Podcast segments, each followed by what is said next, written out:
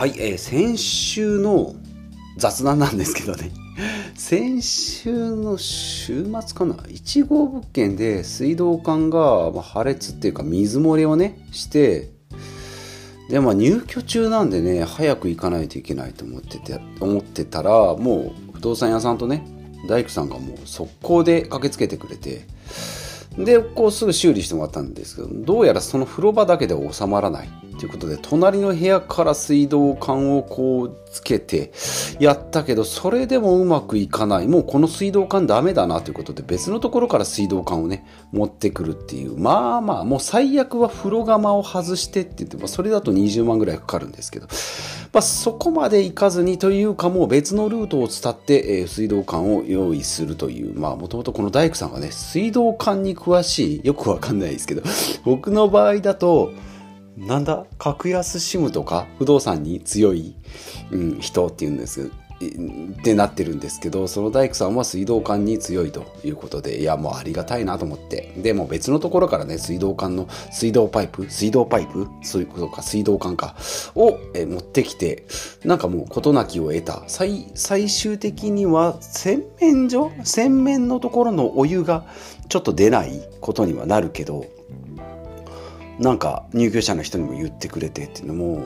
ミラクルミラクルウルトラシーミラクルシーウルトラシーか、えー、をやってくれてですねもう最もうあの無事完了して土金土日3日間で修繕できたのかな。いやすごいスピードですよね。うん。で入居者さんも、まあ、ちょっと洗面所が使えないのかお湯はって言ってたけどまあまあすぐ治ったしねよかったっていうことで事なきを得て、まあ、修理代もね8万？2500円？だっけな？うん。まあまあまあ出費は痛いけどまあまあまあまあね。うん。ね。お家賃でまた入ってくるでしょうと。いうことで、まあ、利回りの計算はね、もう一回し直さないといけないし、修繕はもうかかるのは分かってたんで、まあいいんですけど、うん、まあ、事なきを得たなということで、えー、無事修理完了というよかったよ雑談から、えー、スタートして今日の本題はミニマリストとなっております。それでは行ってまいりましょう。第742回。742回まで来ましたよ。ミニマリストは物ではなく自由を集めているということで歌のタイトルみたいになってまいりましたが物ではなく自由を集めているよというお話でございます、まあ、ミニマリストですね。先週先々週夢の、えー、祭典といってですねお城で、えー、いろんな講義ですね、えー、イベントを開催した中でミニマリストですね私もパネラーとして参加ということで、まあ、一応ミニマリストの顔としてですね、え登壇した形になっておりますが、まあ、その中でね、まあ、全国から集まった猛者たちのプロフィールをいろいろ見て見てみると、ストレングスファインダーですね。私がやってます、ストレングスファインダー。まあ、上位5資質しかトップ5しか調べておりませんが177問の質問に答えてっていう結構しんどいです。ね30分ぐらいかかるからしかも和訳なのでなんか難しい。あなたにとって判断基準はえこれではない。イエスかノーかん？どっち？みたいな。からそんな質問が177問で結構しんどいんですけど、それでね、上位5資質と下位の5資質とって言って、まあ7、8000円払えば全部34資質の順番がランキングドーンと出ますと。まあ、それによってこう自分のまあ、タイプ分けじゃないですけどね、あります。A 型だったら几帳面なんでしょうとか、O 型だったら大雑把なんですよねとか、まあ、そういうタイプ分けみたいなざっくり言えばそんな感じなんですけどそれが分かりますよ。私の場合であれば最上志向ですね。好きなものはとことん突き詰めるタイプだったり、まあ、今回出てくる収集心とかですね、えーと、あとは、えーと、と規律性とかですね。うん。あとは未来志向。だ未来のものが好きで好きなものには没頭してコツコツやるのが好きですよと。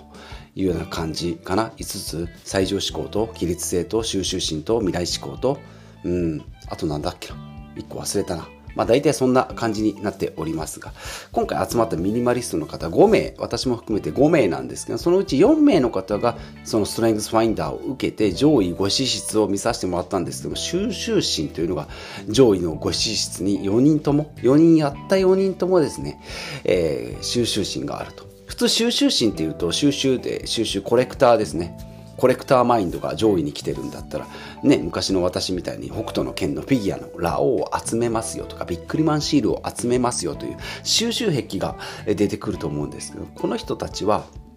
なぜ収集心が多いのに物が増えないんでしょうって思ったところ結果的には、まあ、自由を集めている。ぼんやりしてますけどなんかね物ではなくて時間だとかね自分のこう選択肢をこう、自由に解放して自由を集めてるんじゃないかなということで、まあ、私もですねなんか物を捨てながらなんかこう、うん、最終的には自由を集めてるんじゃないかなという結論にま達しましたよということでまあね、この夢の祭典で出会ったミニマリストの方たちを見てもどうだろうな、まあ、特にそのストイックすぎるほどストイックではないんですけどやっぱり自己主張というか自分のこう掲げてるものははっきり見えるなと。旗をこうこの人はバックパッカーで全国旅をしていますよとか。この人は物は少ないけど持ってるものには超絶こだわりがありますよ。圧力鍋であるとかね、うん。まあ、だとか、まあ、家族でやってるけど、うん、物は減らすけどこう自由は捨てたくないですよとか、うん、なんかこうひもじい思いはしたくないよっていうような感じのなんかこうメリハリがしっかりしてるなというただ物が物が少ないなんてもう手段の一つにしかなってないような気もして。なんか物を減らすね。どうしてもミニマリストになるぞって言うと物を持たないとか買っちゃダメよとか物をシンプルに少なくしてえ持ち物少なくして生活していきましょうねっていうような話になってくると思うんですけどそうじゃなくてなんだろう、うん、何でも選べるけど私はこれだけでいい一つだけでいいです。その一つは大事にします。あとの9個はいりませんよと。うん、なんかそんな主張がねやっぱり明白、うん、明確になってるなというふうに思いますし私も徐々になんかそんな感じになりつつあるんだなというふうに思っております。うん。物を減らしてね選択肢を減らして、まあ、シンプルな生活をしていきましょう。でまあ持ち物が少ないから、まあ、自由だったり、まあ、アクティブで行動的だったりね。あとまあ自己肯定感が高くポジティブっていうのがうんなんか見てて思います全然物の量と関係ないかもしれないって思うかもしれないんですけど物が少ないと物が少なくても自分は何とかやっていけると、うん、その場で何とかなるよっていう対応力もつくし自分なら何とかできるっていう自己肯定感もアップして結果ポジティブになるんじゃないかなと。いうふうに思っておりますし私もそうですね。うん。なんか自己肯定感。自己満足度がね物が少ない方が普通はね物があった方が満足度は高くなるはずなんですけどそうじゃない少なくても物、うんと、自己、うん、満足度。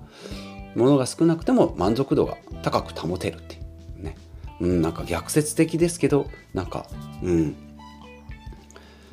それをねなんか感じたなと思って、うん、物、うんまあ、ミニマリストって物少ないでしょう。まあそうです実際物は少ないんですけどあるもの残ってるものに超絶情熱を注いでいるっていう。まあ普通の人からしてみれば変態の域に達しているような人たちだったり私もそんな感じで見られたりもしますけどそこをねストイックに物だけ減らすんじゃなしに自由を求めてるよっていうふうに考えると割とこうシンプルなうん、まあでも物が多いかった時のあの鬱屈と鬱屈としたね、うん、感じっていうのも知ってますので、うん、その差がどれぐらい違うのかっていうのも分かるし、まあ、もちろんね物をこう買ったり貯めたり、うん、買った時の喜びとかね、うん、なんか欲しいものがいろいろあるっていうのも、うん、なんか幸せだなとも思う時もあるし。ただ、うん、その自分はこうどこにこう優先順位をして置いていくのか優先順位をどこに置いていくのかというところで今回は、えまあ、逆説的ですけどミニマリストはものではなくて、まあ、自由を集めているから収集心、まあ、今回出てきたストレングスファインダーのお話ですね、えー、まあミニマリストだと収集心っていうのは、まあ、なんなら最下位の方にいるんじゃないのと思うかもですけど実は逆に収集心が上位に来てる人の方がミニマリストが、うんですね。ストレングスファインダーやってる方は非常に多いですね。で子供にも勧めてみたんですけど子供はええっと MBTI また別のね診断方法があって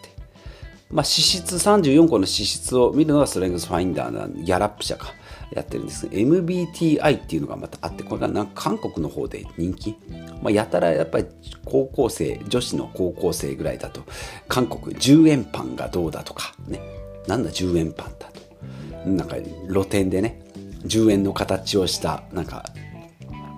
どら焼き？違うな。あんこ入ってない。なんか、うん、甘いやつ。甘いでかいやつが10円パンがあるって言っていくらだって言って500円。500円と。10円じゃないんかいっていうねなんか韓国 TikTok かインスタかよくわかんないけどそこで流行っているというまあ韓国がやっぱり中心になってきております。MBTI ですね。これは4個の資質というか4個の外交性内向性直感性直感覚型とか、えー、感覚型とか直感型。外交だとか内向とかね感覚とか直感とか思考とか感情とか判断とか認知とかの4つのこの 2, 2, 2個の分類を掛け合わせて16個の性格に分けるってまあ、こういうのもあったりするんで、まあ、ものは試しにって言ってやってみたんですけどね、最終的には指揮官タイプっていうね、まさかの指揮、指揮官。なんか、フランス革命で旗持ってるような人。じゃあ、有名人はっていうと、スティーブ・ジョブズっていうね、まさかのね、はい、うん、ちょっと嬉しかったですけどね、スティーブ・ジョブズって言われると、やっぱりなんかちょっとこう、ね、変わり者でもなんか認められる成果が出せるんじゃないかなと思うスティーブ・ジョブズに、うん、と一緒の指揮官だったんですね。まあ、こういうね、判断基準、なんか動物占いもありますし、まあ、さっき言った、ね、血液型もありますし、いろんな指標がありますけど、やっぱり、まあ、全部が全部それに当てはまるわけじゃないけど、そこでこう、同じ基準でね、あなたはなんか指揮官タイプだった、あなたは領事、領事官タイプですよっていうので、